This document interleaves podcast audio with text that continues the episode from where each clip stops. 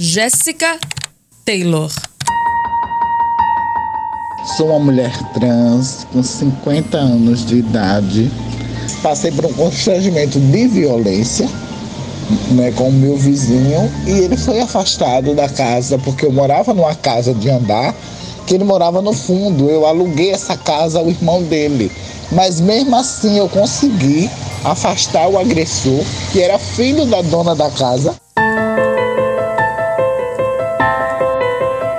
A história de Jessica Taylor reflete a realidade vivida pela maioria das mulheres trans que sofrem violência física e psicológica no Brasil. Mais de 80% dos casos ocorrem dentro de casa. Os dados do Sistema de Informação de Agravos do Ministério da Saúde confirmam que a violência contra travestis e transexuais também está relacionada ao vínculo com pessoas mais próximas. Cônjuges, namorados, amigos e conhecidos são considerados os principais agressores. Ele teve que sair da casa porque eu estava morando lá.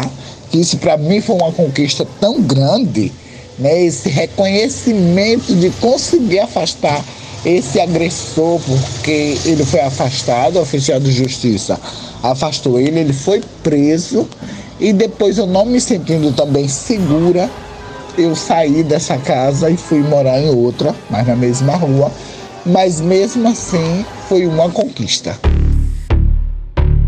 A decisão judicial que protegeu Jéssica Taylor das agressões do vizinho em Aracaju, capital de Sergipe, foi baseada na Lei Maria da Penha. Criada no ano de 2006, a lei se tornou o principal instrumento para prevenir e punir atos de violência contra a mulher, seja física, psicológica, moral, sexual e patrimonial. Embora a lei exista há quase duas décadas, nem sempre todas as mulheres em situação de violência doméstica ou familiar têm o direito garantido pela legislação especial, independente do sexo biológico. Somente em 2022, uma decisão inédita do Superior Tribunal de Justiça fixou que a Lei Maria da Penha também se aplica a mulheres trans. Por unanimidade, os cinco ministros da sexta turma do STJ ampliaram o entendimento jurídico sobre a lei para assegurar a proteção de cerca de 3 milhões de pessoas no país que não se identificam com o gênero atribuído a elas ao nascer. O relator do caso no STJ, ministro Rogério Schietti, reforçou que a abrangência da lei envolve a identificação de gênero e não de sexo. O magistrado também ressaltou a relevância da decisão no enfrentamento à transfobia. Há por trás de toda essa discussão uma certa transfobia.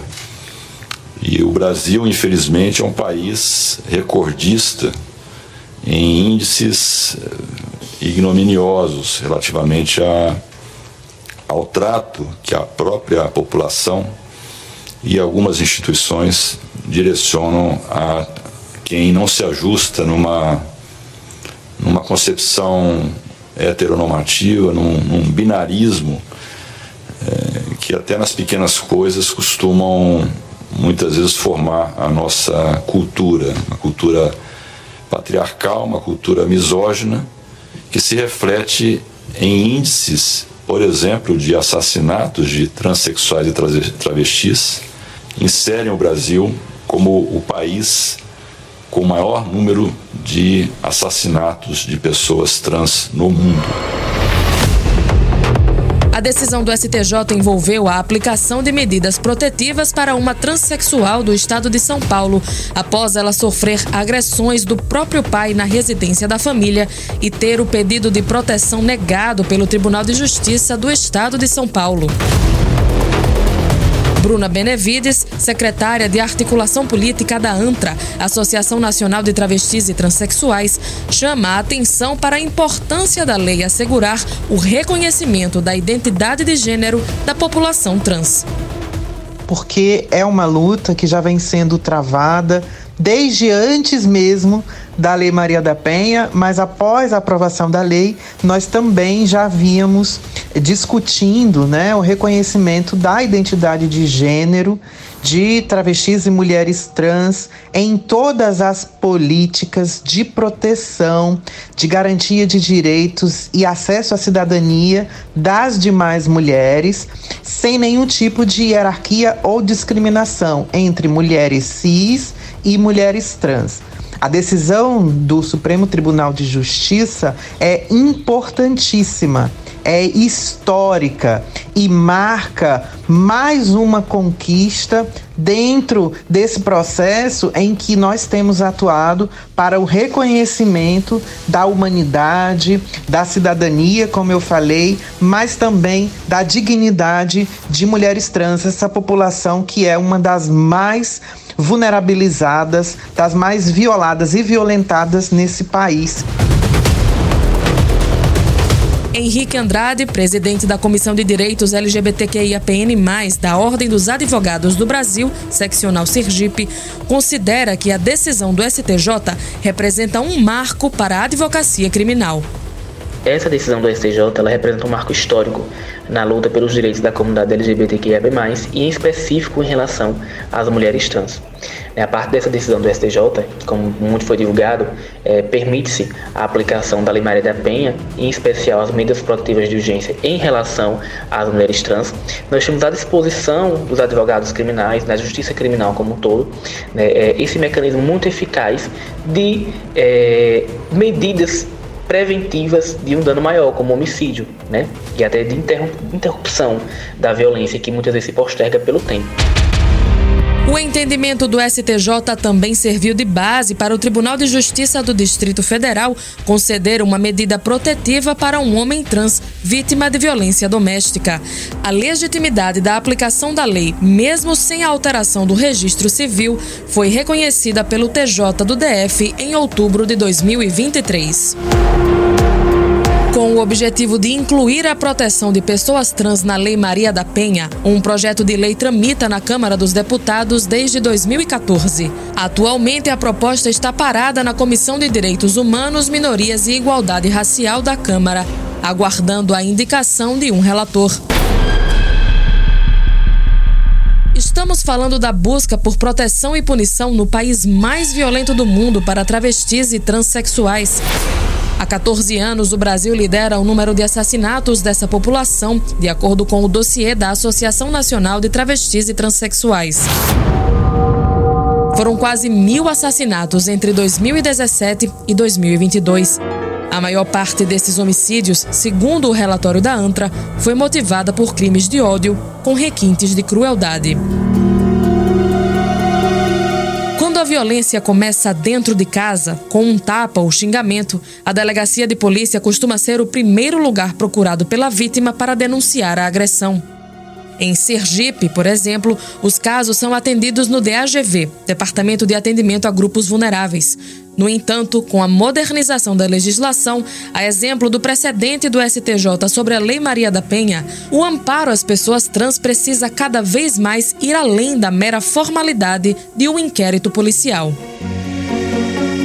Foi o que nós encontramos no Centro de Referência em Direitos Humanos LGBTQIAPN+, de Sergipe. O serviço é mantido pela Secretaria de Segurança Pública do Estado desde 2008, mas foi ampliado em 2021. O centro atende a população vítima de violência de gênero e oferece orientação psicossocial e jurídica aos vulneráveis, além de fazer o encaminhamento de reclamações e denúncias de violação de direitos humanos, como explica o diretor da unidade, Helenilton Dantas. Nós temos aqui compondo a equipe psicólogos, assistentes sociais e um assessor jurídico. É um centro de referência em direitos humanos é, que vai se juntar a vários serviços né, que a Secretaria de Segurança Pública já disponibiliza, mas dando esse recorte especial no enfoque à população LGBTI+. É, o Centro de Referência LGBTQI+, representa uma conquista incrível para a sociedade, porque a gente é, tinha esse serviço aqui funcionando, mas é, conseguimos fazer um redesenho dessa atividade, fazendo uma transversalidade junto às políticas públicas. Outra experiência de acolhimento à população trans em situação de vulnerabilidade funciona na Universidade Federal de Sergipe. Há três anos, o professor de psicologia da UFES, Eduardo Leal, desenvolve um projeto de extensão sobre o tema. A iniciativa oferta atendimento psicoterápico e promove rodas de escuta com pessoas LGBTQIAPN+, vítimas de violência física e psicológica. É um projeto que surge inicialmente com, com a proposta de criar um espaço de sociabilidade, de troca, de escuta mesmo, né, de troca de experiências para essa comunidade né, gay, lésbica, transexual, transgênero, né, do que a gente chama, esse grande conjunto que a gente chama de transidentidades, que é um público tradicionalmente, digamos, um pouco maltratado né, pelos saberes psis, por conta de muito, muita patologização, né, e que enfrenta efetivamente muito preconceito e muita discriminação ainda em nossa sociedade. Então, o projeto ele surge criando, com grupos de acolhimento que funcionavam no próprio SPA da UFES, a gente tem cerca de 10 profissionais entre estudantes de graduação, de pós e voluntários. Né? É, Para ter acesso ao serviço, basta entrar lá no Instagram. A gente tem o Instagram, escuta LGBTQIA, porque o T surgiu depois, né? as letras vão se acumulando. E se cadastrar, tem um Google Forms, basta se cadastrar, o atendimento é gratuito. Né? Se cadastrando lá, um profissional vai entrar em contato.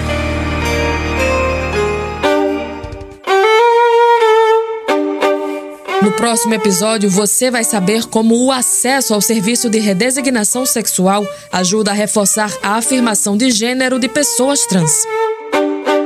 Com edição de Cleiton Cavalcante e produção de Josafa Neto e Juliana Almeida, Liz Belfort para a Rádio UFES FM.